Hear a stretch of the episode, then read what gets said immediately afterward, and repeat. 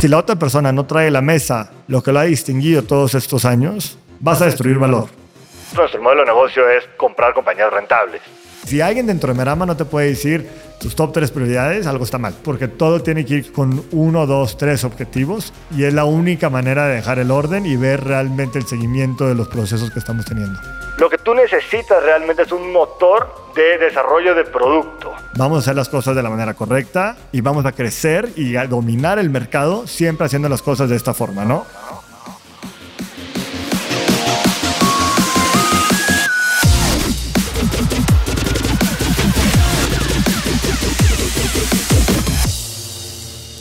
Hola, hola, hola, soy tu host, Robbie J. Fry, y este es otro episodio of The Fry Show. Este podcast es una celebración de personas que no aceptan la vida tal como es.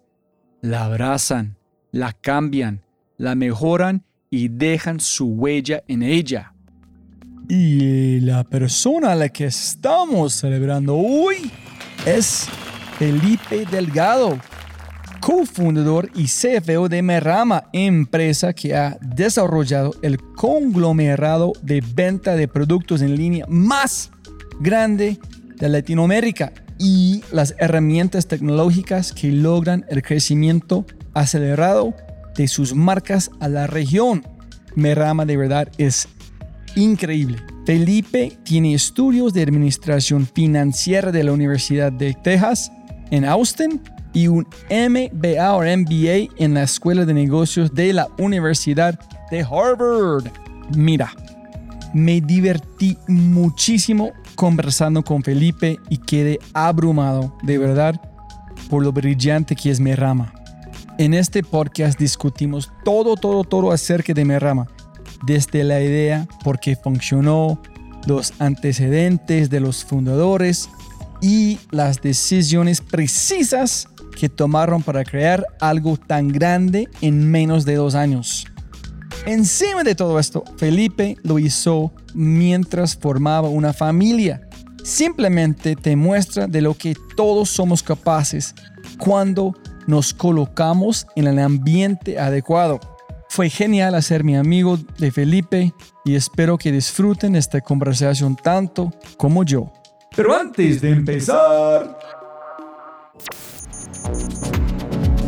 No olvides visitar thefryshow.com para los links al newsletter y más. Y por favor, por favor, por favor, si amas el podcast, comparte el episodio en tus redes sociales. Deja una reseña en Spotify o tu player favorito y cuenta al mundo que The Fry Show es número uno. Y si no es así, castígueme con tus comentarios para mejorar. Con ese dicho, te presento episodio 246 rentabilidad a través de la humildad y disciplina extrema con el co-founder y CFO de Merama, el fabuloso Felipe Delgado.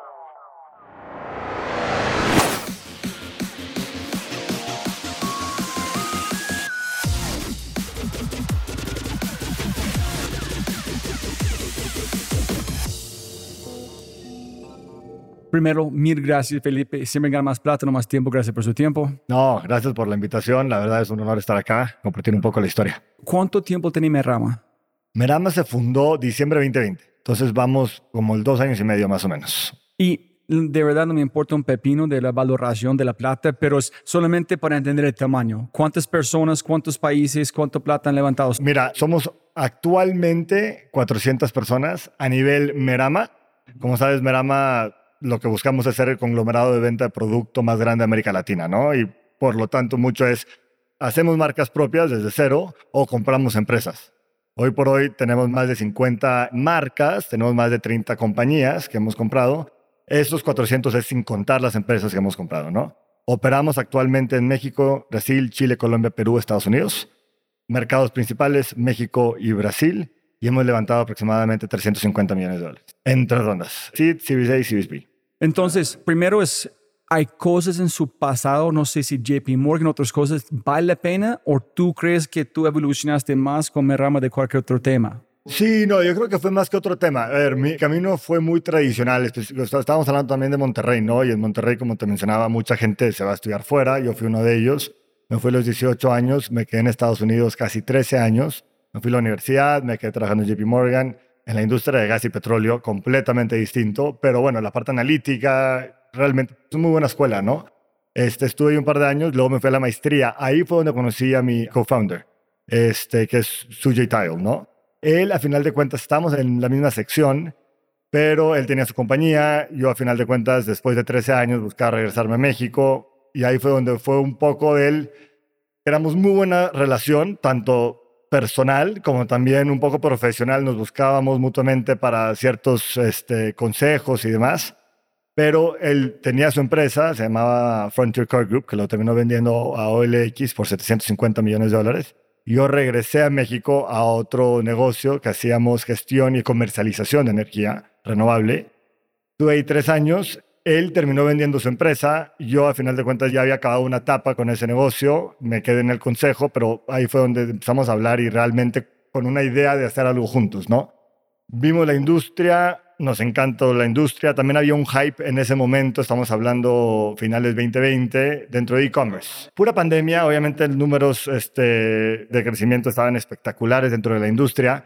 Veíamos una tendencia en Estados Unidos y en Europa de, un concepto que se llama e-commerce aggregators, ¿no? donde tienes a Perch, SellerX, que son compañías que su tesis es un tema de comprar compañías pequeñas en múltiplos bajos y básicamente con la escala tener y ahora sí un trading multiple mucho más alto, ¿no? Entonces, al final de cuentas, es un tema de arbitraje. Compras catálogo con ciertos productos que están comprobados, tienen historial, y vas juntando y te vuelves una compañía grande, ¿no?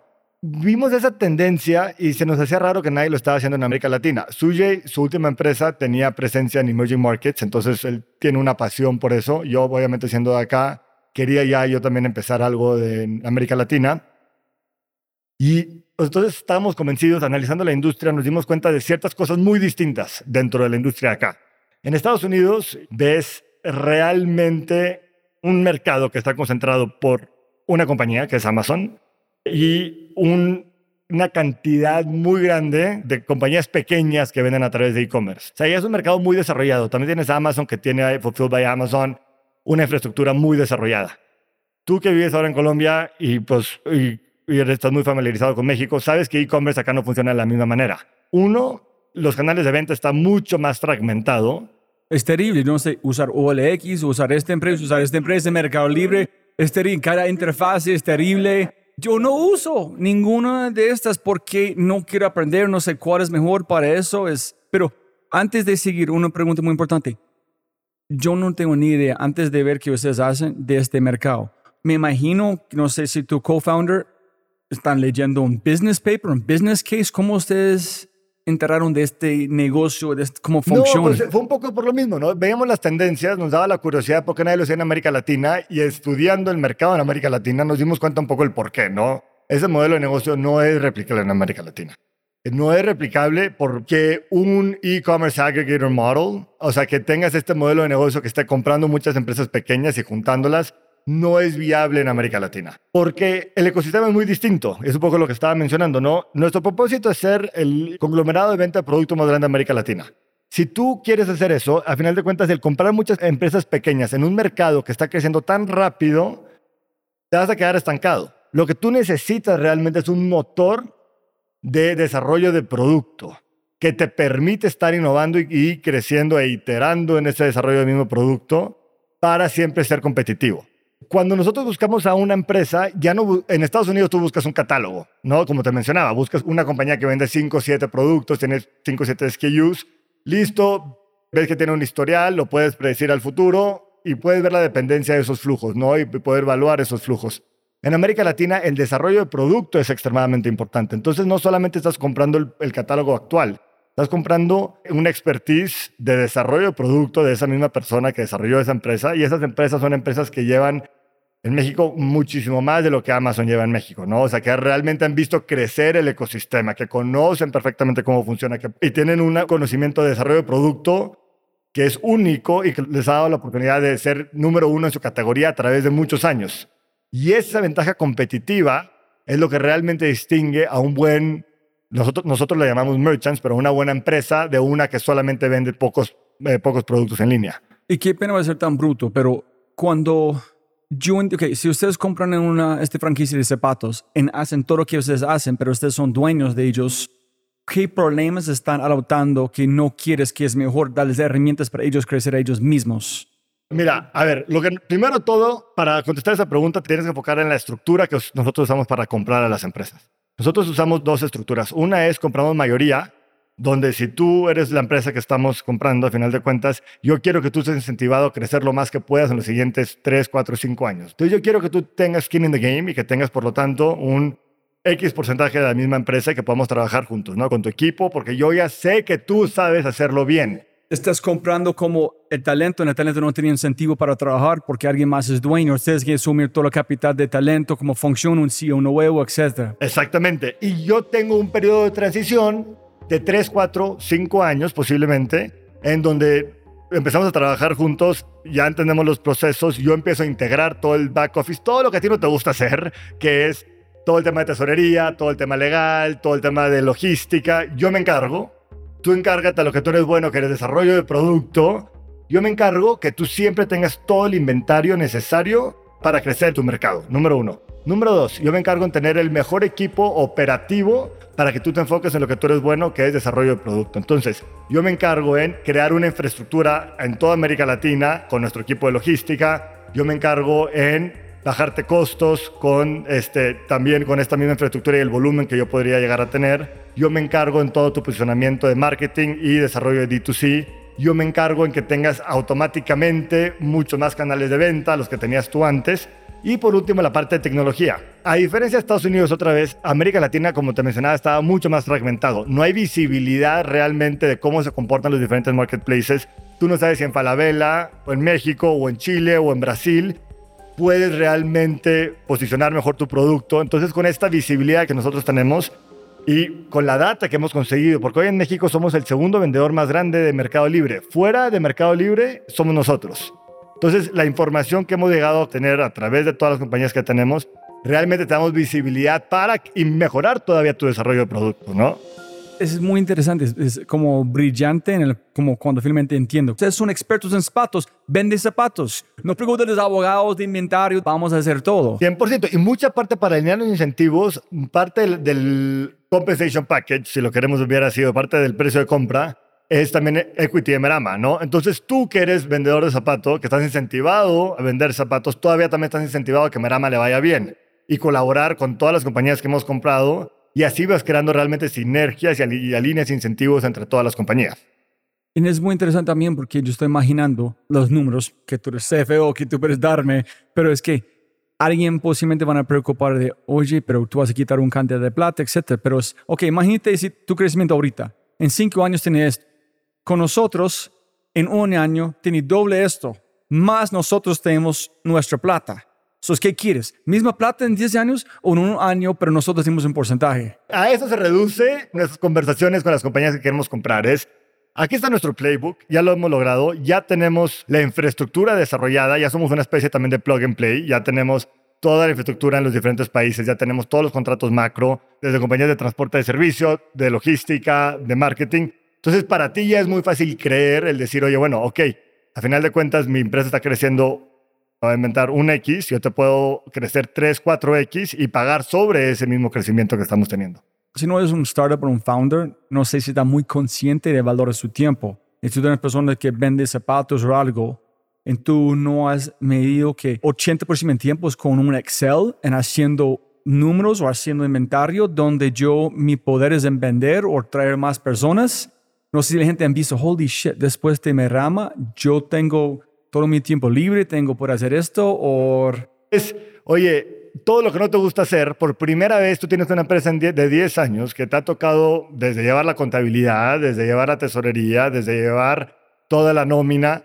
Son cosas que tú como emprendedor realmente a poca gente le gusta hacer, ¿no? Entonces es, oye, Merama te ayuda con todo eso, Merama te ayuda con todo tu tema logística, te ayuda a negociar contratos ayúdanos a desarrollar producto y a vender, y nosotros también te ayudamos a vender, ¿no? Entonces es un poco lo que cada uno trae a la mesa y es donde uno más uno es tres. Entonces, Y algo muy lindo también es, para mí el detalle es menos de intentar forzar un sistema en LATAM. Ustedes vieron, el sistema está roto. ¡Qué chévere! Dejamos roto en celebramos este en cómo ayudar a estas personas en dejarlo como fragmentado, pero empoderar la fragmentación. No, no, no. A ver, hay otro aspecto también importante que distingue mucho a, América Latina, y tú bien lo, lo, mencionaste. Un Fulfilled by Amazon no es lo mismo en México que es en Estados Unidos. Realmente la infraestructura de los marketplaces no existe. Entonces hay una oportunidad brutal de trabajar con los mismos retailers, de los mismos marketplaces para desarrollar esa infraestructura. Esas dos cosas de decir, oye, uno está demasiado fragmentado y dos, la infraestructura no está, es donde realmente se basó lo más importante de nuestro negocio. Y eso lo vimos básicamente hablando con las mismas compañías que queremos comprar, ¿no? O sea, a final de cuentas para nosotros era un tema de, pensamos que era un tema más de capital, un tema también un poquito operativo, pero conociendo a los mismos emprendedores y viendo sus, sus pain points, es donde realmente con libro abierto y una, y una mentalidad de realmente de aprender cada vez que hablábamos con ellos, es donde veíamos en dónde es donde nos tenemos que enfocar, ¿no? O sea, cuáles son las prioridades de Merama siempre con cada compañía con la que nos asociamos. Y eso fue plática con plática, ¿no? Tú bien dijiste, la mejor manera de aprender es con una plática. Este, y nosotros fue, nos dimos a la tarea. Identificamos las mejores compañías en las diferentes categorías y más allá de llegar a pichar necesariamente, oye, te quiero comprar, es platícame, platícame, ¿no? O sea, ¿cuáles son tus problemas? ¿Por qué tienes esos problemas? Tú llevas operando 10 años, ¿por qué sigues creciendo a X porcentaje y no a dos veces eso? ¿No? Y bajo esas pláticas, ya realmente con toda la retroalimentación, te podías internamente decir, bueno, ¿qué es lo que necesito para que Merama sea exitoso? Al principio, de hecho, fue un tema del huevo y la gallina. Oye, la compañía, llegábamos Uye y yo a, a, decirle a una compañía, te quiero comprar, y tú me volteabas a ver y me decías, ¿tú quién eres? ¿Y por qué? ¿Y por qué me voy a asociar contigo? Y justo a través de estas pláticas fue donde nos dijimos, dimos cuenta, ¿sabes qué? Antes de comprar necesito el mejor equipo. Porque si no tengo el mejor equipo, nadie se quiere asociar conmigo, por más que ya tenga el seed round, ¿no? Entonces, en esa misma plática, punto seguido fue, vamos a traernos al CEO de falabella.com, que ahora es nuestro CEO de Spanish Speaking Latam, vamos a traernos al que fundó Petsy, que es de, los primeros marketplaces de mascotas en, México, que ahora es el director de operaciones, entonces fue justo eso, es entender, conseguir esos recursos para las compañías y luego volver con ellos y decirles, a ver, ya lo tengo. Entonces ahora ya es creíble mi historia y ya nos podemos asociar. Y también, francamente, nosotros dijimos, enfoquémonos en México. Hagamos México una realidad, aprendamos de México y luego salgamos a otro país. Un mes después de levantar nuestro seed round, nos llega un fondo que nos invirtió, nos dice, oye, escuché un pitch muy similar de ustedes en Brasil. Pero pues en lugar de que se pongan a levantar ellos, ¿por qué no se van con ustedes? Y justo al mes de fundarlo ya teníamos presencia en Brasil por lo mismo, ¿no? Y para nosotros fue ideal. Brasil es Brasil para brasileños, todo el mundo lo sabe. A final de cuentas es un... No hay, no hay nadie más que puede conocer el mercado. Hay un nivel de autonomía brutal que se necesita. Hay un alineamiento en todo lo que en los valores y los principios y el modelo de negocio de Merama, ¿no? Y ahí fue donde yo creo también fue otro, otro pivot point importante para nosotros, donde ya no solo tenía los recursos acá, sino ya también lo estabas desarrollando en Brasil y ahora sí ya estabas abarcando los dos mercados más grandes de América Latina. Si yo entiendo a través de un full stack, que ustedes ofrecen que no existían antes. La fragmentación solamente funcionó como convergencia en un mercado y después divergencia otra vez en sus ventas. Y esa misma plataforma es la que te ayuda mucho a tu planeación de demanda, que hoy por hoy es de los biggest pain points que todas las compañías de, venta de producto tienen, ¿no? Realmente cómo tengo visibilidad a la demanda que hay, a las tendencias de mercado también, pero más allá de solo enfocarte en un, en un país es, oye, ahora de la nada tengo otros cinco países a los que realmente puedo atender y cómo puedo hacer mejor uso de los recursos. Es brutal. Yo creo que es de más importante por la gente juzgando, la gente creciendo muy rápido, pero ustedes hicieron una forma rentable. Sí, a ver, y yo creo que gran parte es el modelo de negocio, ¿no? Entonces yo sé que hay muchas compañías eh, con las que tú has hablado que es más difícil llegar a eso, ¿no? Para nosotros nuestro modelo de negocio es comprar compañías rentables, ¿no? Y e, encima de eso, agrégale una plataforma Merama, un corporativo, si le quieres llamar así, pero es una plataforma Merama que te permite sí el crecimiento, sí la expansión de márgenes de esas compañías y por lo tanto, entre comillas, también cubrir los costos de la plataforma. Eso ha sido siempre nuestro modelo de negocio, ¿no? Y es lo que nos llevó a la, a la rentabilidad desde el inicio. Sí hay iniciativas que decidimos subsidiar, que, que sabemos que la rentabilidad de esa misma estrategia en particular vendrá después, pero somos muy conscientes cuando lo hacemos, ¿no? Somos muy conscientes, somos muy disciplinados en tiempos y somos muy críticos de nosotros mismos también. ¿Ha funcionado? ¿No ha funcionado? Y si no ha funcionado, entonces tomar decisiones cuando no funciona, ¿no? Lo más importante para nosotros siempre ha sido te podrás imaginar, son más de 30 empresas, entonces es hacer presupuestos para todas las 30 empresas, más aparte de la plataforma de Merama, más aparte cómo se relaciona cada una de las entidades entre ellas mismas. Entonces es complicado. Pero a final de cuentas, ese análisis es lo que nos ha ayudado realmente a saber, oye, contrato solamente cuando integro, contrato solamente cuando ya, ya vi un valor realmente real de generación de negocio, contrato solamente cuando veo que hay una oportunidad de reducir costos a nivel de las otras compañías. Entonces, como uno se relaciona con el otro, dices, oye, bueno, al final de cuentas, si la plataforma Merama va a agregar X, Y, Z, ese beneficio tienes que verlo en las otras, en, en las otras compañías, ¿no? Si no, no hace sentido contratar. Este, porque tienes que ver la mejora entre la plataforma Merama y todas las otras compañías que tienes. Porque al final de cuentas está relacionada una con la otra. Y esa disciplina es la que nos ha ayudado realmente a crecer de una manera muy estructurada. No sé si me voy a entender. Sí, claro, claro. Estoy solamente imaginando varios temas. Uno es, ¿usted es como una plataforma digital de equity, like an equity firm? No, porque al final de cuentas lo que buscas es ser el mismo conglomerado, ¿no? Entonces es una empresa operativa al 100%. Cuando ya integras el 100% de las empresas, ahorita te dije que son 30 empresas, ¿no? Pero al final de cuentas esa es la fase 1. Lo que realmente estás buscando hacer es integrar el 100% de todas las empresas y tener verticales donde realmente compites fuerte. Y dentro de esas verticales es donde tienes realmente el desarrollo de producto para seguir creciendo dentro de esa misma categoría. al final de cuentas, nosotros compramos una compañía, la compañía más grande de venta de productos de bebés de Chile. Nosotros ahorita estamos enfocados en internacionalizar esos, esos mismos productos y ya tenemos también otras compañías que hemos puesto dentro de esta compañía más grande, ¿no? Entonces ya tienes un umbrella company, si lo quieres ver así, ya empiezas a meter otras compañías debajo de esa y esa misma categoría la sigues creciendo. Y los puedes poner abajo, es una subcategoría, por así decirlo, que te ayuda a crecer o desarrollas productos dentro de esa misma categoría con todas las herramientas que te mencioné y ya te vuelves una vertical fuerte de una categoría en la que compites. Y lo mismo lo vas haciendo con las diferentes categorías. Entonces, la finalidad es ya integrar el 100% de todas estas compañías y ya operarla como un simple conglomerado de producto. O, y, no solo es compra, también es la parte orgánica. Oye, ¿cómo realmente sigo desarrollando producto? ¿Cómo realmente crezco esa misma vertical a otros países, a otros canales de venta?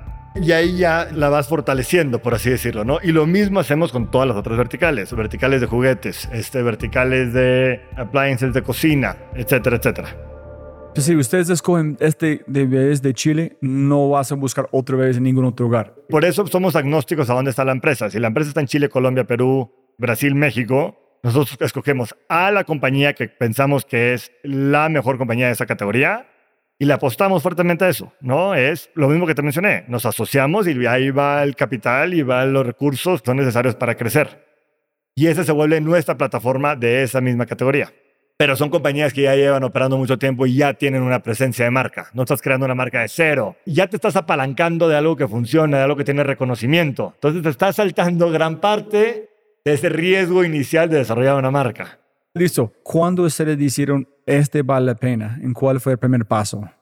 Número uno, ¿funciona el mercado o no funciona el mercado? O sea, ¿cuál es la actualidad del e-commerce en América Latina? ¿No? Ese fue paso número uno. Y ahí fue donde agarramos las diferencias y los aprendizajes que también distinguen el mercado latinoamericano de cualquier otro. Un due diligence de cómo funciona y por qué no ha venido uno de estos competidores, este Thracio, por, por así decirlo, a América Latina. Realmente estábamos curiosos. Yo estaba en, Bitman, como te mencionaba, es el, en el sector energético. El sector energético en México se, se está volviendo complicado y es algo político, ¿no? A final de cuentas me tocaba lidiar con mucha gente del gobierno no es lo mío. Hay gente que realmente es, bueno para eso. Para mí, yo prefiero realmente el, crear y desarrollar y formar equipos. Entonces ahí donde ya me empezaba a frustrar en el otro trabajo, ahí fue donde decidí, sabes que transiciono mejor a, solamente un board member, sigo algo involucrado pero en ese momento fue cuando Suye había vendido su negocio.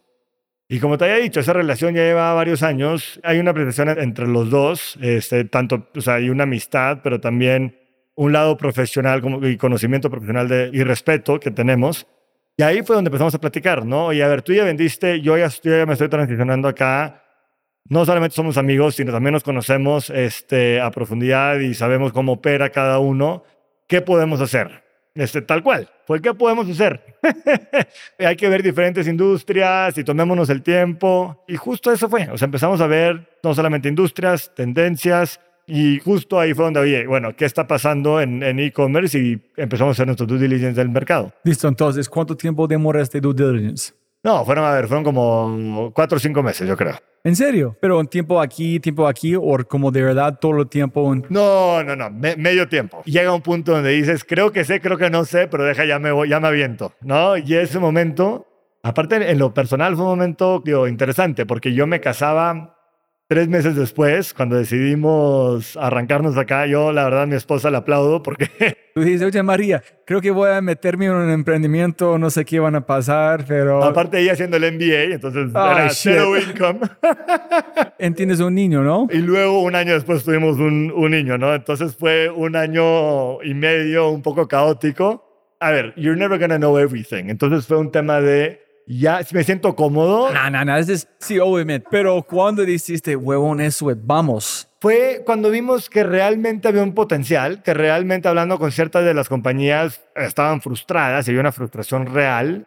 Pero has platicado con ellos durante ese tiempo. Sí, parte del due diligence era platicar con parte de las yo no Sabía, yo pensé... Sí, sí, sí. O sea, a ver, empapémonos de esto, veamos qué, cuáles son los pain points que esta gente tiene y cómo les podemos apoyar. Pero es importante, ¿a quién fuiste primero? ¿A qué empresa platicaste? En la gente a veces nos dicen los problemas que tienen. Los problemas ellos no saben que tienen. En ustedes tienen que, miren, ellos no hablan de esto en cuando platicamos, este es escondido. Ellos no sabían que es un problema. No, a ver, platicamos con dos tipos de personas. Hay cierta gente que empezó negocios en e-commerce antes de que estuviera Amazon, antes de que realmente había una confianza de compra en línea en, en México y tuvieron unos problemas muy distintos, pero realmente su input es muy valioso, ¿no? De decir, oye, a ver, ¿por qué no pudiste llegar a crecer? ¿Cuál eran, o sea, por qué el consumidor realmente no, no tenía la confianza para comprarte? Este, si lo hubieras hecho hoy, ¿cuál es la diferencia de cómo realmente ha desarrollado la industria en los últimos 5, 7, 8 años? Esa es un parte de la investigación, pero la otra es hoy en día con las compañías más grandes de cierta categoría que tú sabes que dominan esa categoría, ¿Por qué no realmente han crecido hacia otras categorías? ¿Por qué no han crecido fuera de su mismo país?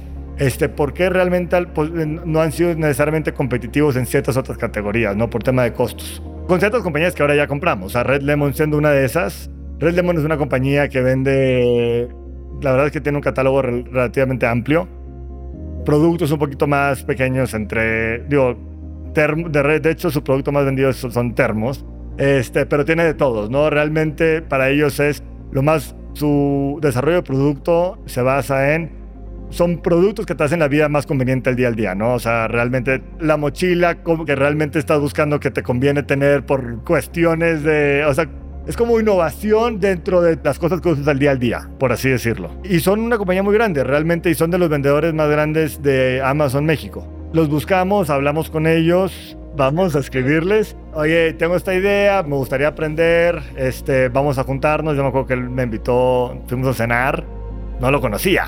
Y me contó, él empezó su compañía como un proyecto de la universidad. Él se iba a China, se traía productos, hacía más, un poquito más desarrollo de productos. Y así empezó, llevaba con la empresa, creo que hoy, hoy en día lleva 12 años con la empresa.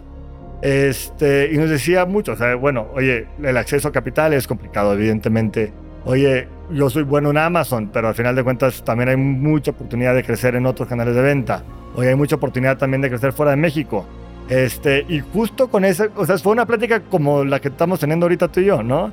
Y escuchando, oye, a ver, ¿por qué? Y sí, abiertamente, yo quiero hacer esto, me gustaría eventualmente asociarnos, me gustaría entonces yo traer, yo enfocarme en esto, esto, esto, si sí, te gustaría, estarías interesado.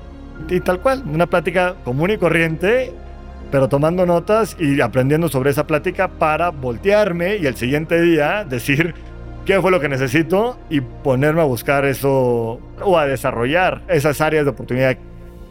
Entonces, ¿confirmaste o encontraste nuevos que tú no sabías? Encontraste nuevos, siempre encuentras nuevos, ¿no? A final de cuentas. Y hasta la fecha seguimos aprendiendo, es importante. O sea, hasta la fecha, cada compañía que compramos es un mundo por sí solo. Entonces te, te das cuenta de ciertas cosas que antes no sabías. O de repente compras una empresa que es espectacular en algo en específico, te voy a inventar, ¿no? En logística Oye, y te das cuenta que esta persona lo lleva haciendo 20 veces mejor que como tú lo estás haciendo, o que como cualquiera de los otros 29 lo estás haciendo, ¿no? Entonces se crea una oportunidad muy interesante de, dónde voy agarrando las mejores prácticas, dónde está la mejor manera de hacer X, Y, Z y adaptarlo a todo Merama. Entonces, ese nivel de curiosidad que siempre tienes que estar teniendo es lo que nos ha ayudado siempre a estar iterando sobre el modelo de negocio. Y cuando tú llegaste a la mesa con una oferta o cuando regreso voy a buscar él? Sí, o sea, fue, no, no, no, me gustaría eventualmente asociarnos. La palabra comprar es muy fuerte, entonces, eh, o sea, a final de cuentas, y lo, que buscas no es comprarlo, es asociarte, porque quieres realmente trabajar juntos, ¿no? Aquí para nosotros es muy importante y ahí es donde también me di cuenta, si la otra persona no trae la mesa lo que lo ha distinguido todos estos años, vas a destruir valor la integración de una de estas compañías en un mercado que está creciendo tanto, y si lo haces de manera acelerada, destruyes valor. Necesitas realmente un proceso de integración que dura varios años, una estructura de compra que potencializa las fortalezas de cada contraparte o de cada persona para realmente llegar hasta el siguiente nivel. ¿Y cuántas pláticas hiciste antes de llegar? Vamos. Y yo quiero hacer como historia que siempre me gusta contar. Hay dos hermanos que llegan a un país pequeño, un pueblo en África para vender zapatos. El primer hermano llegan, sí, pucha, ese hermano, vamos, ese, no tiene zapatos. En el segundo hermano, no tiene zapatos. Cuando llega, cuando fue el momento, después sus pláticas no tiene zapatos, este es, tenemos esto, vamos. Al principio, cuando hablamos con esta persona, sabíamos, mira, al final de cuentas, estos son uno de los que 100% no tenemos que asociar. Pero a final de cuentas, sí, o sea, no fueron los únicos. Hablamos con diferente gente en diferentes categorías, aprendiendo, porque a final de cuentas, a tu punto, no solo es, yo puedo buscar en, hay ciertas herramientas, ¿no? Que puedes usar para decir quién es el que más vende zapatos en Amazon, en Mercado Libre, quién es el que más vende camisetas y puedes llegar con ellos. Pero no siempre te conviene irte con el más grande, porque también está el aspecto humano, ¿no? De decir, oye, nos vamos a asociar este tema es un tema de 3, 4, 5 años que vamos a trabajar juntos. Tú puedes ser un genio en lo que haces, tú puedes tener los mejores activos, pero si realmente no vamos a trabajar bien juntos, no vale la pena.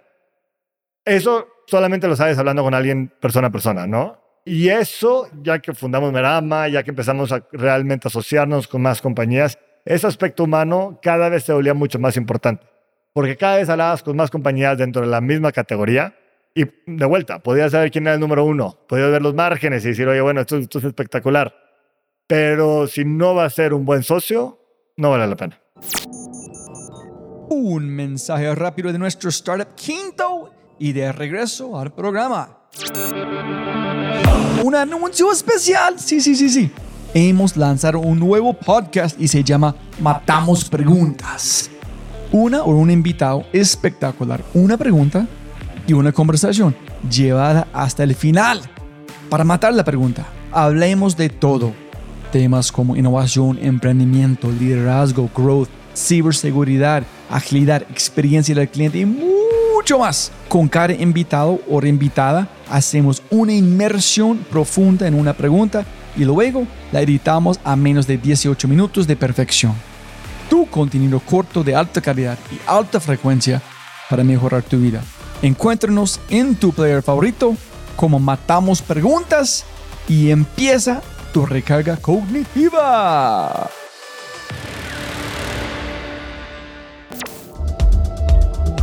¿50% de los empleados dicen no tener tiempo para entrenarse. 60% de las personas aprendieron luego de consumir contenido con TikTok, YouTube, Instagram, LinkedIn o Twitter. Y 75% de los gerentes están insatisfechos con sus programas de entrenamiento y desarrollo porque no ven evidencia de acciones en su talento.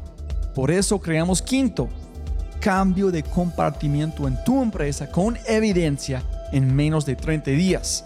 Y todo en una experiencia más rápida que tomar una taza de café. Si quieres despertar la mejor versión de tu talento en temas como innovación, agilidad, liderazgo y mucho más, ingresa a www.quinto.ai para agendar una cita y libera el potencial de tu talento.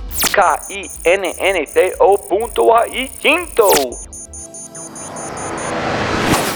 ¿Y cuánto tiempo demoraste de ser en vamos, vamos con todo? ¿En qué hiciste? ¿Dónde? ¿Cuánto plata? ¿Cómo construiste? Me imagino cómo comprar o asociar la parte legal, la parte del sistema logístico. El SIT fue en diciembre que te mencioné. La primera compra la cerramos en mayo. Entonces, estás hablando cinco meses, pero son cinco meses de los cuales cuatro hiciste due diligence. Fue un mes donde, y en ese momento ya teníamos varios deals firmados y era cuatro o cinco procesos de due diligence al mismo tiempo. Cerramos la primera en mayo, la segunda en junio, la tercera en julio. Y pues bueno, ya era un tema donde para nosotros ya era 100% hacia adelante.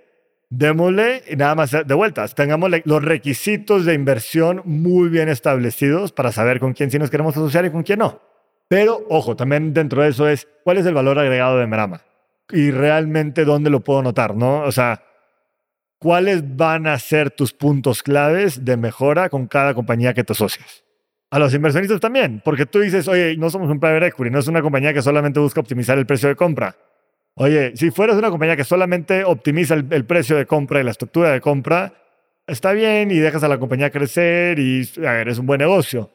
Pero si realmente el valor agregado de Merama es exponenciar ese crecimiento, realmente es, oye, si, como te mencioné, estás creciendo a 10% año con año, ¿cómo te puedo yo hacer crecer a 50% año con año con la rentabilidad que ya tienes?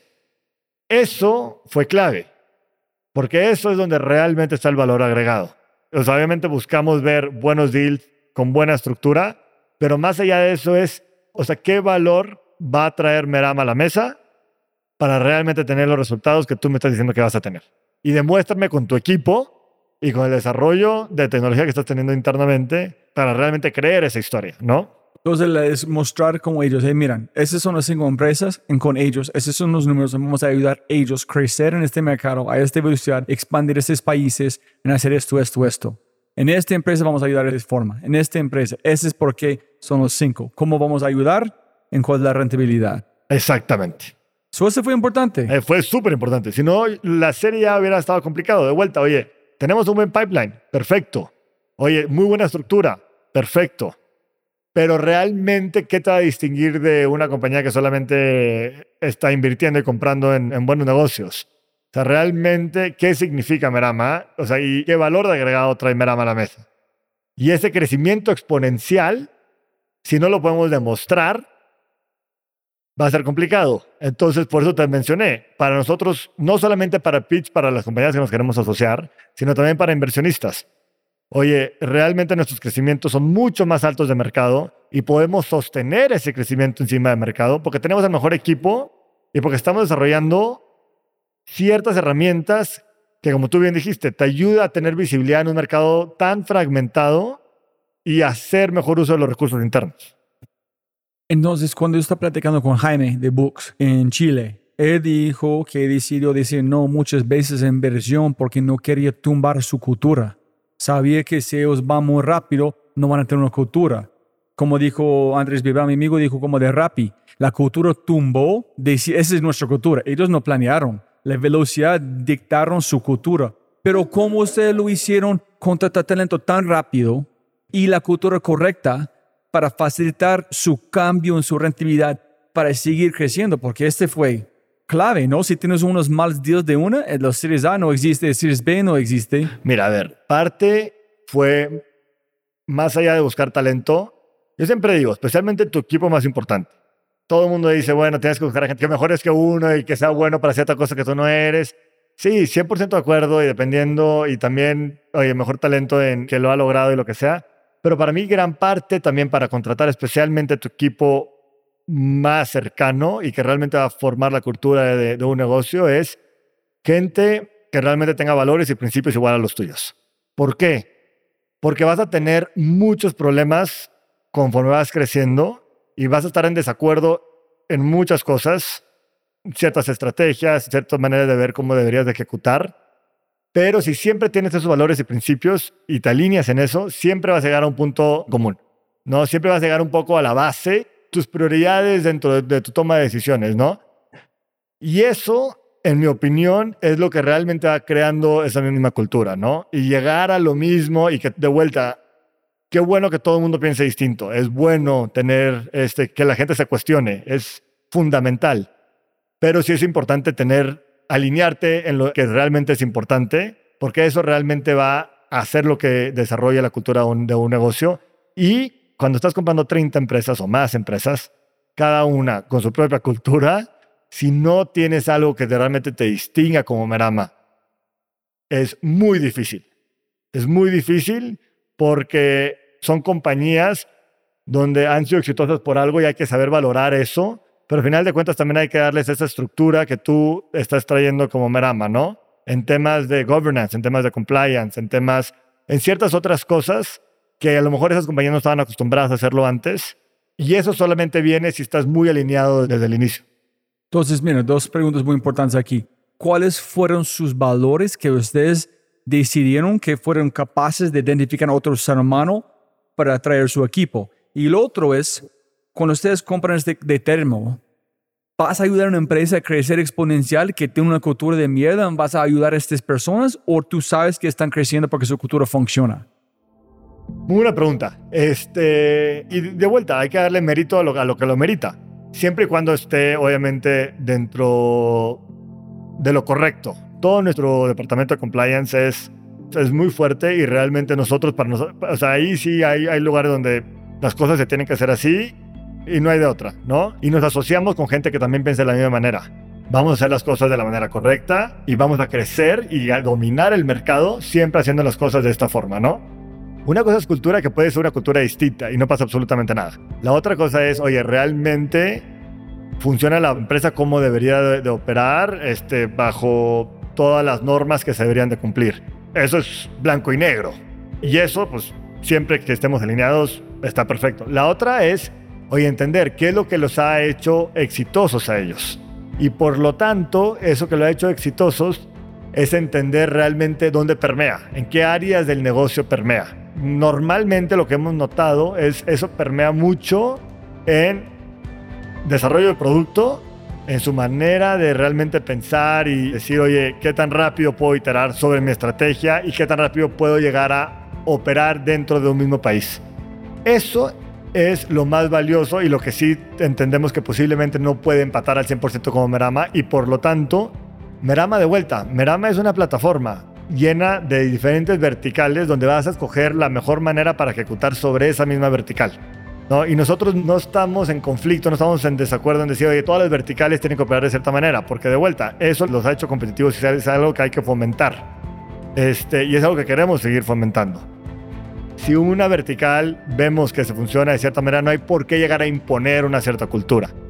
Sí es importante distinguirlo, sí es importante, sí es lo que queremos hacer, poder fomentarlo y a final de cuentas, o sea, es cada una de las verticales va a tener sus diferencias, porque cada una de las verticales funciona y opera de manera distinta, ¿no? Eso son mercados distintos y por lo tanto el expertise es distinto.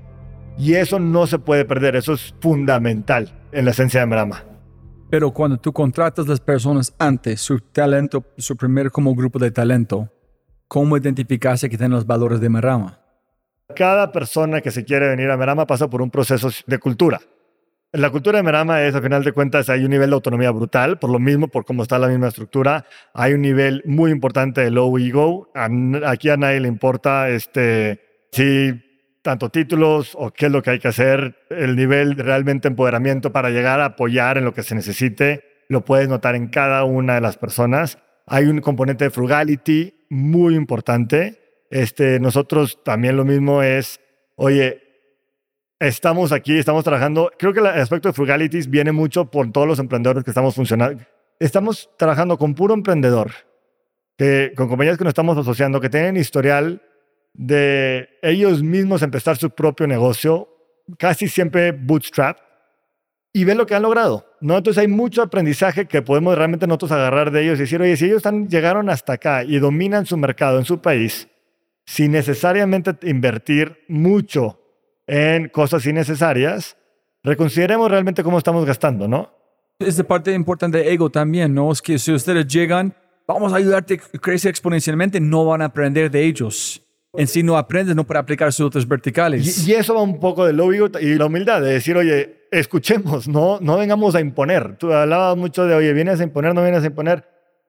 Hay ciertas cosas que te mencioné, blanco y negro, pero hay muchas otras cosas que son conversaciones y estamos aquí para aprender. Y de vuelta, esta gente es exitosa y lo ha hecho muy bien. ¿Qué podemos adaptar de su modelo de negocio a todo Merama? Y eso nos ha llevado a una estructura muy horizontal, donde va otra vez al tema de, de autonomía, de decir, oye, a ver, a final de cuentas, aquí estamos todos para mejorar. Entendamos si voy más o con empresa A y la empresa A sé que es mejor para hacer ciertas cosas más de lo que Merama creía que estaba viniendo a ser. Oye, pues aprendamos de eso, ¿no? Y dentro de esa misma área, veamos cómo nos podemos llegar a adaptar, cómo podemos llegar a mejorar. Tener la estructura de esa manera horizontal es lo que te da esa agilidad para operar de manera eficiente. Si no, es imposible. Y más cuando estás operando en tantos países al mismo tiempo. Necesitas a gente muy capaz, necesitas a gente que puede tomar esas mismas decisiones, pero al final de cuentas que está alineado con la estrategia de Merama y con la sí, con la visión de, oye, hacia dónde queremos llegar y, y sí tener un plan ahora sí 100% global de integración, de crecimiento y de coordinación entre las diferentes áreas. Wow. Entonces es como una escuela constante para ustedes. Entonces ustedes no tienen que aprender porque sus clientes mostrando qué necesitan en cómo crecer su negocio. 100%. Por eso te digo que la parte de mantenernos curiosos es algo que también nos distingue, ¿no? Cómo realmente cada compañía que tenemos siempre es, oye, pásanos lo que aprendiste de tus conversaciones. Oye, dinos qué, qué están haciendo bien, qué están haciendo mal, qué podemos mejorar nosotros. Y es, es constante, al final de cuentas, como estamos siempre buscando compañías con quien asociarnos, es un aprendizaje que va a seguir y seguirá para siempre. En cómo cuando ustedes aprenden algo de un cliente o como una asociación o un equipo, no sé cómo llaman la gente que están asociado con ustedes en Merama, ¿cuánto tiempo de aplicar que aprendiste? ¿Cómo funciona esta agilidad? Eso, a ver, al final de cuentas, lo que buscamos es tener juntas semanales, tenemos semanales y mensuales con los diferentes equipos pero más que nada las mensuales es donde aprendemos realmente, damos un resumen de todo lo que está pasando en las empresas, qué es lo que se está haciendo bien, dónde, dónde podemos apoyar. Esas reuniones mensuales donde revisamos cada una de las compañías y damos, oye, cada uno de los, llamémosle PNL si quieres, es donde realmente nos abrimos mucho las discusiones y decir, oye, ¿qué está haciendo bien esta compañía o esta compañía? ¿Qué realmente podemos llegar a replicar entre las otras compañías? ¿Qué está haciendo bien una cierta región este, que no está haciendo otra? Y esas son reuniones que partieron siendo dos, tres horas, hoy en día es casi todo el día, ¿no? Porque se han vuelto tan enriquecedoras, no solamente un tema de performance, sino un tema de aprender de esa misma compañía. Lo que nosotros ponemos, y le llamamos un merchant leader, que es como un co-CEO, si lo quieres ver así, dentro de cada una de las empresas, que trabaja muy bien con el fundador de ese negocio, es de donde vienen la mayoría de los aprendizajes. Esa compañía, esa persona de Merama este, que está todo el tiempo con este negocio aprendiendo, que luego viene a la mesa y nos ayuda, oye, bueno, ¿qué realmente podemos hacer mejor como negocio? Es cero burocrático, al final de cuentas, como te dije, es una organización tan horizontal de que si, oye, si está la, persona de, de, Transportation and Logistics, si está la persona de Marketing, si está la persona de contabilidad, o sea, es lo que tú vas viendo que te funciona a tu área en específico, repliquémoslo. No hay un proceso de necesariamente de aprobación de decir es que todo tiene que pasar por acá es un tema más bien de autonomía entre los diferentes equipos, poder iterar lo más rápido posible y sobre eso este, seguir creciendo. Si no se vuelve es imposible, imagínate. No solamente la cantidad de compañías, sino luego aprobar cada iniciativa. Aquí lo que necesita es la agilidad y para la agilidad tiene que haber confianza con el equipo que contrataste, ¿no? Mucha parte son herramientas que usan compañías, ¿no? O sea, hay ciertas compañías, como te dije, no, son compañías que llevan uno o dos, años, son compañías que llevan muchos años y han desarrollado también infraestructura ellos internas que funciona muy bien. Este, y muchas veces es, oye, ¿por qué vamos a desarrollar nosotros algo cuando ya lo tienes. Elaboremos sobre lo que ya tenemos, ¿no? Y si esto está funcionando súper bien, no hay que reinventar la rueda. Es, yo creo que es el error más grande que alguien puede hacer y que decir, oye, yo quiero hacer todo a mi manera y yo quiero, al final de cuentas, reinventar la rueda siempre es, oye, la idea de tecnología es hacerte la vida más fácil este, y lograr tomar decisiones más informadas y de la manera más eficiente posible. Si hay cosas que ya funcionan, veamos cómo se pueden llegar a adaptar. Temas de, data visualization, temas, o sea, ciertas herramientas que nosotros como Merama vamos a venir a desarrollar toda la parte de tecnología. Y pues, que bueno, hemos agregado mucho valor como Merama, pero también sabemos que hay muchas de las cosas que ya están desarrolladas con compañías que ya tenemos que se empieza a trabajar desde ahí, ¿no? O sea, es un poco un leapfrog este, que, estás, que estás logrando. Entonces, es más identificar que alguien más ha hecho mejor que uno en adaptar, en usarlo. Claro, 100%. Oye, el tema de bodegas, oye, si alguien ya con un buen WMS todo funciona, ¿por qué quieres ir a buscar otra bodega tú solo? Y aprovecha lo que tienes, ¿no? Y optimiza los recursos que tienes. Por eso también el, aspecto de humildad que te mencionaba es súper importante. Sí, es, oye, hay veces que tú pensaste que tenías la idea revolucionaria, a lo mejor unos, perdón, pero hoy no, hoy, hoy no te tocó. hoy te tocó realmente algo que ya existe pero ahí, oye, enfócate en lo que realmente sí estás trayendo el valor, ¿no? O sea, realmente enfoquémonos en eso, alineémonos y aprendamos cuando tengamos que aprender. ¿Cuál fue la primera empresa que ustedes compraron, invirtieron o...? Fue en México, fue justo la empresa que te mencioné, ¿no? Que es Red Lemon. ¿Y qué pasan después? ¿Ellos crecieron? Crecieron, sí, sí, ahorita ya tienen presencia en Chile en Colombia. Es una empresa que ha crecido mucho en, en México también eh, nos hemos ido desarrollando productos en diferentes verticales donde hemos posicionado esos productos y nuevas marcas también muy bien en los diferentes verticales. Entonces fue exitoso. Me imagino que los nuevos ganan todo el aprendizaje del resto, entonces crecen mucho más rápido porque es Pa, pa, pa, y ya tienes la infraestructura, como te mencionaba, ¿no? O sea, ya tienes la presencia en estos países, ya tienes los contratos que para apalancar el crecimiento. Entonces ya, o sea, sí ha sido realmente le debemos mucho a las compañías que han estado con nosotros, especialmente desde el inicio, que nos han ayudado a desarrollar esta infraestructura, porque pues al final de cuentas, como te dije, si no hubiera sido por ellos, tampoco hubiera sido posible esto, ¿no? Es un tema iterativo de aprender. Hoy por hoy una discusión que tenemos con una compañía, como mencionas tú, es completamente distinta. Y todo eso es gracias a todo el crecimiento y lo que se ha llegado a desarrollar desde el inicio. Yo armaría un shrine aquí de sus primeras empresas, que cuando ustedes pasan dicen, gracias, gracias, gracias cada día. No olviden, ellos sin ellos no estamos aquí. 100%, 100%. Le, le debemos tanto a cada compañía que, con, la que con, con, la que nos hemos asociado. A cada una le hemos aprendido un montón. Este, y creo que nos ha ayudado a iterar nuestro modelo de negocio para realmente saber dónde están los, los valores agregados que te mencionaba. Nosotros nacimos en la pandemia, ¿no? Llegamos a ser casi 200 personas antes de muchos vernos, conocernos en persona. De hecho, a Renato y a Guy, que son nuestros co-founders y los que llevan, los que llevan Brasil, CEO y, CF, CEO de Brasil, los conocí en persona y llevan todo Brasil como unos 15 meses después de que se vinieron a Merama. Entonces, realmente es el poder, poder lograr no solamente un nivel de empatía, pero sino realmente poder distinguir con quién quieres trabajar virtualmente es muy difícil. hay, un, hay algo de suerte que yo estoy seguro que tuvimos, este, pero ese crecimiento en la pandemia, ese también el, lograr decir, oye, ¿cómo podemos, funcionar, eh, ¿cómo podemos operar con esta persona sí, con esta persona no? Pues al final de cuentas casi casi que dating online fue la clave del éxito, ¿no? Si no hubiéramos tomado esas decisiones, no hubiéramos tenido la escala que tenemos ahorita, no hubiéramos tenido ni cerca el equipo que tenemos ahorita. Y también para ellos, yo, o yo a veces cuestiono por qué diste ese leap of faith y es impresionante. Pero bueno, fue yo creo que las cosas importantes, obviamente ya llegar de eso a físico de ahorita que estás en nuestras oficinas, nos ha ayudado mucho también a la estructura que tenemos hoy en día, nos ha ayudado mucho a crear los valores que tenemos hoy en día pero bueno, también ahora ya que estamos ya mucho más presenciales, ves obviamente los beneficios también de estar con la persona día a día, ¿no? Y creo que hay beneficios de ambas, de tener un modelo híbrido. Este creo que es importante verse a la gente, pero también es importante optimizar el día de cada una de las personas a como se tenga que optimizar.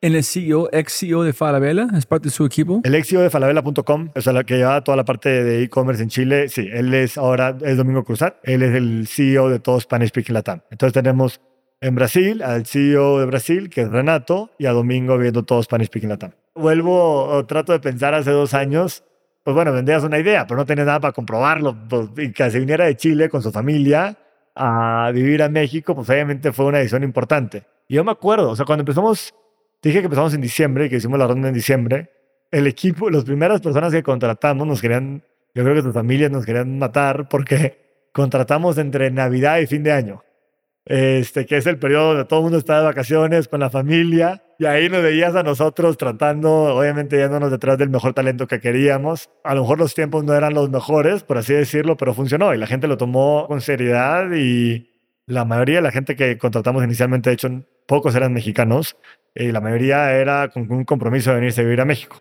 Eventualmente, ¿no? Seguíamos en pandemia todavía, pero el compromiso era, si queremos tener la presencia física y no sabemos cuándo, pero bueno, fueron decisiones importantes que cada uno tomó y que la verdad agradezco a todas sus familias que, que aguantaron nuestras llamadas, sus esposas, sus esposos, sus hijos, todos. Y bueno, de ahí todo fue historia, ¿no? Y qué bueno y la gente está feliz de esas decisiones, ¿no? Y ahorita ya nos reímos cada vez que nos acordamos de eso. Cuénteme, ¿duro? ¿Todo fue sencillo? No, a ver, eso, a ver, todo lo que te estoy diciendo ha sido, o sea, ya tengo la mitad del pelo que tenía hace dos años. No, no, no. Las dificultades, final de cuentas, este, son retos difíciles. O sea, el tener a toda esta cantidad de, de, empresas, el tener una rigurosidad de inversionistas también en el momento que entró SoftBank y Advent, este Advent ya como private equity, con, oye, a exigir, y qué bueno, con todos los comité de, auditoría, comité de compliance, comité de ética, en un momento donde sigues creciendo de, manera muy acelerada, tratando de implementar sistemas. Imagínate implementar un RP a nivel toda Latinoamérica con todas las entidades. Esta estandarización de procesos es demasiado complicado. Yo creo de, lo, de, los más, de las cosas más complicadas que me, que me ha tocado hacer. Y bueno, ahí mucho lo que hemos tenido que hacer es un poco lo mismo que te mencionaba al principio. Oye, quién lo ha hecho, quién lo ha hecho y quién me puede venir a ayudar a toda esta, con la ejecución que tenemos que hacer, porque lo tenemos que hacer pues, y no es pregunta de sí o sí no, sino más bien es, oye, ¿cómo realmente podemos trabajar bajo un tiempo adecuado para nosotros, que nos den esa visibilidad, ese control dentro de los procesos que se requieren, ¿no?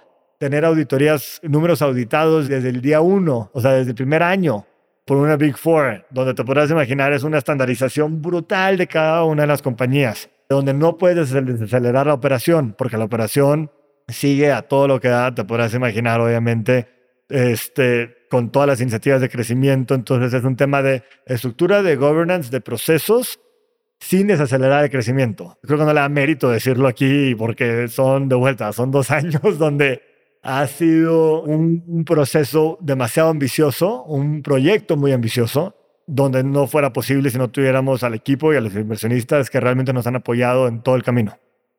¿Y el mejor momento hasta este punto? Yo creo que no hay nada más satisfactorio que ver al equipo con el que trabajas feliz de día a día, ¿no? O sea, los retos que tienes y de ahorita eh, tenemos el contralor que lleva toda la parte financiera de un conglomerado grande de, de México donde pues ya él ya había llevado una compañía pública, a tener mucha, mucha experiencia y escucharlo feliz en todo lo que está haciendo, a pesar de todos los retos que se tiene, es realmente lo más satisfactorio que vas a poder tener. Que alguien te hable cosas buenas ante los retos tan difíciles que se tienen y que la gente lo vea y lo vea con una buena actitud y divertirte en el proceso, no hay nada mejor que eso. Listo, las últimas preguntas, pero uno más antes. Dime las tres cosas que tú crees que tú hiciste bien, de suerte o de bien planeado, que fue absolutamente claves para estar donde estés en este momento.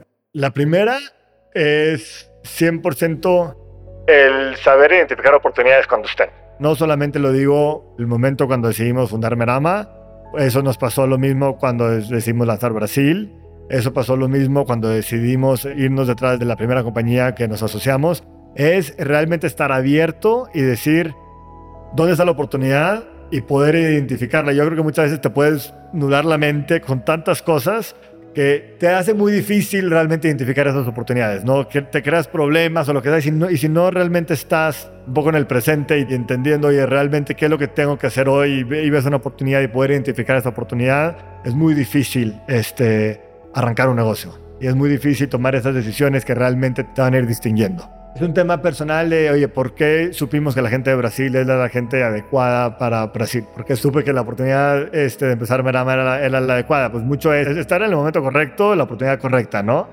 Y que haga sentido con tu estrategia, evidentemente. La segunda, yo creo que es lo que realmente fue un partaguas para Merama inicialmente fue cómo realmente consigo el mejor talento. Y no el mejor talento dentro de la red que tengo, el mejor talento dentro de la industria.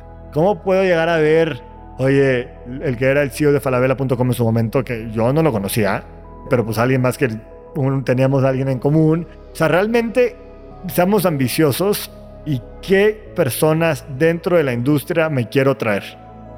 Porque si no, te limitas, te limitas a lo que conoces, te limitas a lo que sabes, te limitas a la gente que conoces y tu mundo se vuelve mucho más pequeño. Es igual las empresas que ustedes compran o asocian. Si no estamos invitando a mejor, no vamos a aprender. Entonces tenemos que invitar a los mejores para aprender, para apoyar a los próximos. 100%. Y eso te adelantas a mi tercer punto, porque mi tercer punto es siempre tener ese grado de humildad, de decir, yo no tengo las respuestas para todo, pero en Veramas eso se amplifica, ¿no? Porque normalmente dices, ay, quiero que haya gente más inteligente en el cuarto, ok, qué bueno, qué bonito. Este, y sí, sí es cierto.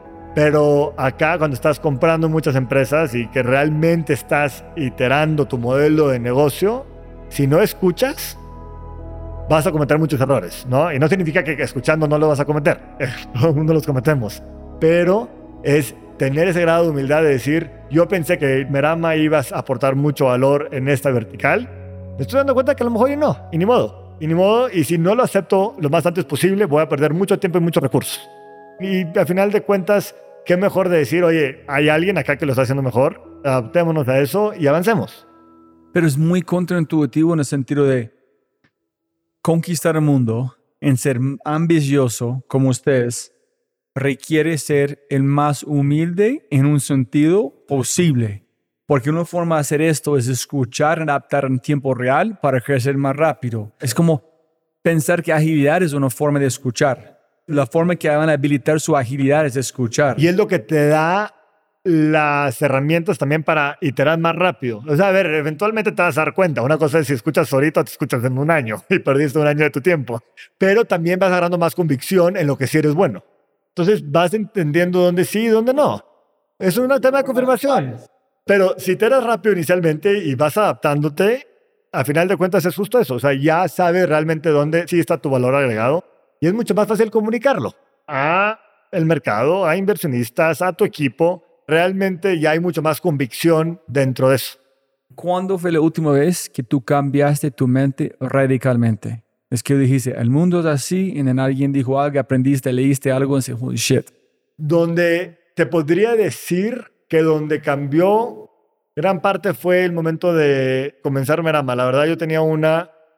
El empezar esto con Sujay ah, ya tenía un valor impresionante, ¿no? Él, ya es un serial entrepreneur, ya ha vendido dos empresas. Y ahora que lo pienso, a lo mejor y eso fue también gran parte de lo que logró crear esta cultura de cómo todos podemos llegar a aprender dentro de Merama, ¿no? Porque él, habiendo hecho ya esto dos veces, ya habiendo tenido experiencia de cómo realmente vamos a retener talento, cómo realmente vamos a, a tu, a conversa, lo que me preguntabas, cómo realmente voy a convencer a alguien que se venga de Chile un día después de Navidad, este, con su familia. Para mí, ese concepto no existía. Ese concepto era, oye, pues yo estoy limitado al mundo y, oye, al que conozco y a la gente que conozco. Y yo creo que los retos que traía él constantemente a la mesa ayudaron siempre a decir, oye, bueno, oye, realmente no estoy limitado a, a esta cajita que yo conozco. Y eso, vuelvo a lo mismo, ya lo hemos repetido varias veces, pero eso es lo que se permeó 100% dentro de Merama. Y viene yo creo que gran parte desde que se fundó, desde que dijimos, desde esas conversaciones que decíamos, ¿qué tenemos que hacer nosotros para conseguirnos a las mejores empresas y cerrar ese catch-22, ese huevo y la gallina, y decir, me tengo que ir por el equipo y cómo lo voy a hacer y saber que no estoy limitado a lo que conozco, fue yo creo que realmente el mayor parte de dentro de Merama. Súper. Con tantas cosas que ustedes tienen, ¿cómo su forma de priorizar qué debes ejecutar? ¿En cómo dices no? A ver, al final de cuentas son cosas de oportunidad y al final de cuentas, si no, como bien dijiste, si no tienes muy claras tus número tres cosas que tienes que priorizar, estás en problemas. Porque vuelves a temas donde tu mente ya está nublada, donde realmente abarcas mucho, pero realmente no logras nada. Y para nosotros siempre ha sido un tema de, oye, al final del año, al momento de arrancar el siguiente año, ¿cuáles son los objetivos? Y si hacemos una planeación interna de decir, oye, ¿cómo dentro de la, de la compañía que tenemos, como te decía, de, de, la estructura horizontal que tenemos, cómo podemos dividir esas prioridades? Y si alguien dentro de Merama no te puede decir sus top tres prioridades, algo está mal este, porque sí lo identificamos, sí lo planeamos y sí decimos a final de cuentas dentro de las diferentes áreas, si tú ves nuestros OKRs, son demasiado sencillos, demasiado sencillos. ¿Por qué? Porque todo tiene que ir con uno, dos, tres objetivos dentro de las diferentes áreas y es la única manera de dejar el orden y ver realmente el seguimiento de los procesos que estamos teniendo. Y ojo, es horizontal, pero dentro de esa autonomía hay mucho nivel de responsabilidad también. Y esa accountability se hace notorio cuando nosotros tenemos reuniones donde, pues, al final de cuentas vemos los resultados de cada área. Este, entonces, sí, al final de cuentas, cada quien el día al día se maneja de manera muy autónoma, pero el nivel de responsabilidad recae en todos y ese nivel de responsabilidad se ven los resultados y tienen que demostrar los resultados ante toda la empresa. Si pudieras enviar un mensaje a toda América Latina a través de WhatsApp, un mensaje de audio, ¿qué mensaje enviarías? Post pre-funding? Yo creo que esa es la pregunta. Yo creo, post, no, pero sería, sería post o sería pre-funding. Si es un tema de post-funding, yo creo que lo, de lo más valioso que hemos tenido es saber escuchar a inversionistas, pero también al final de cuentas tú tener la misma disciplina de qué es lo que estás queriendo construir, ¿no? Porque puede haber mucho ruido de por medio, pero también ser muy disciplinado con esa misma ejecución.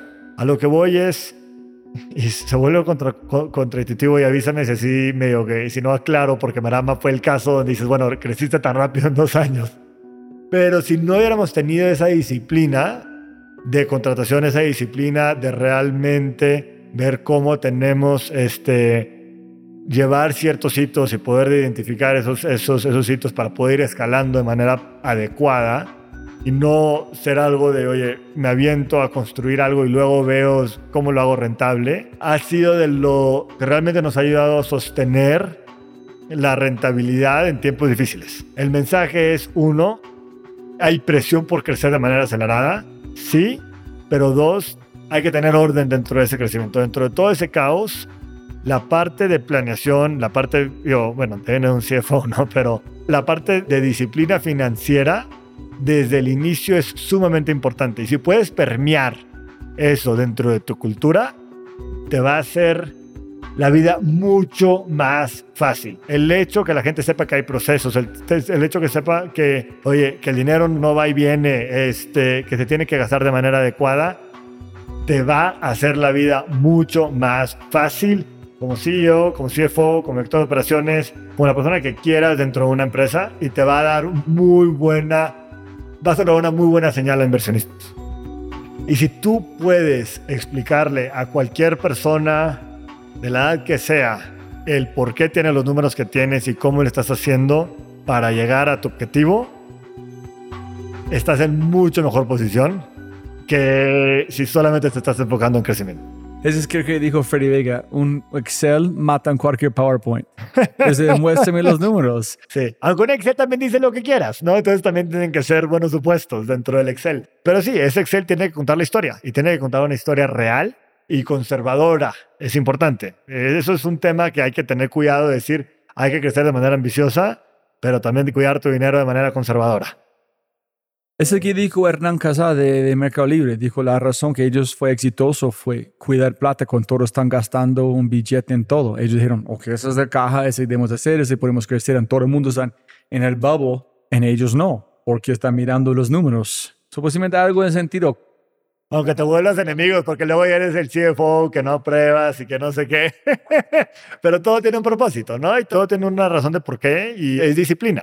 O sea, y, un negocio, así como necesitas disciplina en muchas otras cosas, también necesitas disciplina en tu administración, en tu administración interna y tu manera de, crecer y saber que esto pues es un maratón, ¿no? O sea, no es un tema también ahí, hay pero bueno, pero si iba creciendo siempre con una visión de muy largo plazo, ojo. Entonces, para esta velocidad, si no es un maratón, ya estamos en que dos años, que eso es que milla 10 o kilómetro 15. Pero falta mucho, o sea, nosotros a final de cuentas hay mucho más, hay mucho más por venir, ¿no? Así que siempre es pensando a lo que voy es, obviamente, crece rápido, no se trata de un tema de limitar la ambición, pero se trata de entender que es un tema, es un, la, la vida de una empresa es por mucho tiempo y hay que planear para eso. ¿Algo que olvidamos de mencionar que tú quieres decir? No, creo que es todo. O sea, de mi lado la verdad fue... fue no mames, no, ya todo. tarde- Cubrimos un, un aquí una- un, un día entero, ¿no? Este, pero no, creo que fue, o sea, tú dime, pero creo que fue, estuvo buena la plática. O sea, al final de cuentas, la historia, o sea, lo, lo que era Merama inicialmente a lo que es Merama ahorita es agua, es agua y aceite. Este, hemos ido iterando y por lo mismo que, me preguntaste ahorita, y si hay otros negocios que pueden derivar de esto, yo creo que sí, siempre y cuando podamos ir iterando sobre esto. Listo, brutal. Si me haga más plata, más tiempo. Gracias, Felipe. No, gracias a ti.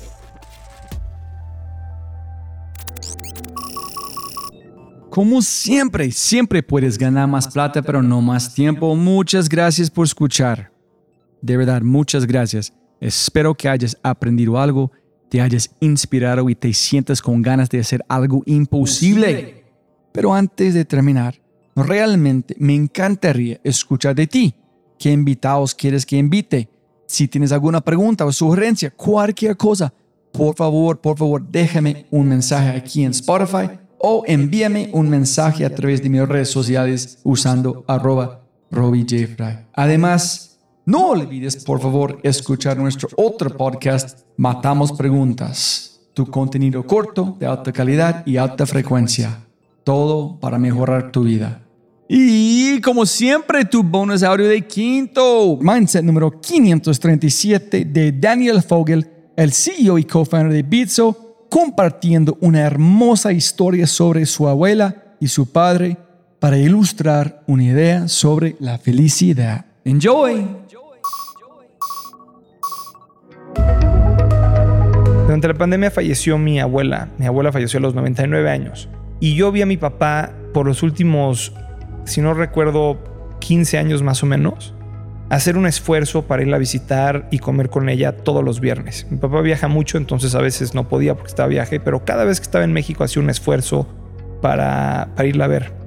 Y cuando falleció mi abuela, pues obviamente fue un tema triste, pero yo vi la tranquilidad de mi papá de saber que durante ese camino había pasado eso, había hecho ese esfuerzo para estar con su mamá, cada viernes ir a comer con ella, pasar un ratito. Me acuerdo una vez entré a casa de mi abuela y me los encontré a los dos metidos abajo de la cama viendo la tele.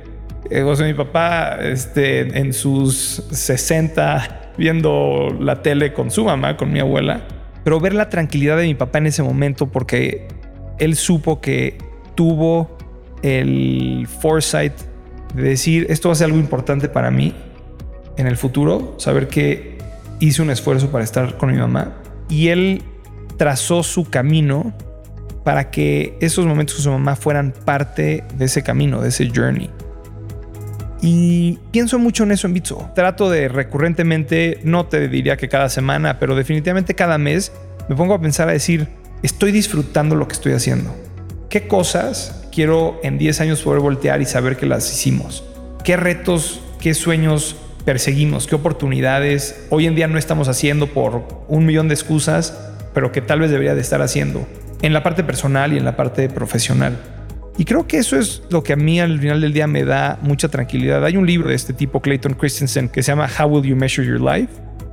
Y él habla mucho de este tema, ¿no? De este tema de qué necesitas saber el momento donde te estás muriendo para estar tranquilo con las decisiones que tomaste durante tu vida. Y trato de pensar mucho en ese framework y estar evaluando si lo que estoy haciendo de manera recurrente es algo que me voy a sentir orgulloso, me voy a sentir tranquilo, me voy a sentir emocionado, voy a sentir nostalgia, pero voy a estar tranquilo porque las hice. Y creo que por lo menos así es como yo pienso en, en el tema de la felicidad.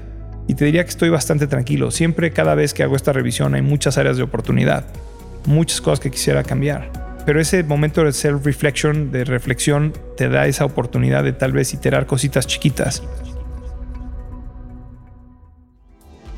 Si disfrutaste este podcast, mira lo que las empresas están haciendo para llevar a su talento a tomar acciones pequeñas y obtener resultados grandes. Únete al Mindset Revolution. Ingresa a www.quinto.ai para probar Quinto gratis por una semana. Quinto.ai. www.kinnto.ai. Quinto. Siempre puedes ganar más plata, pero no más tiempo. Chau, chau, chau, chau.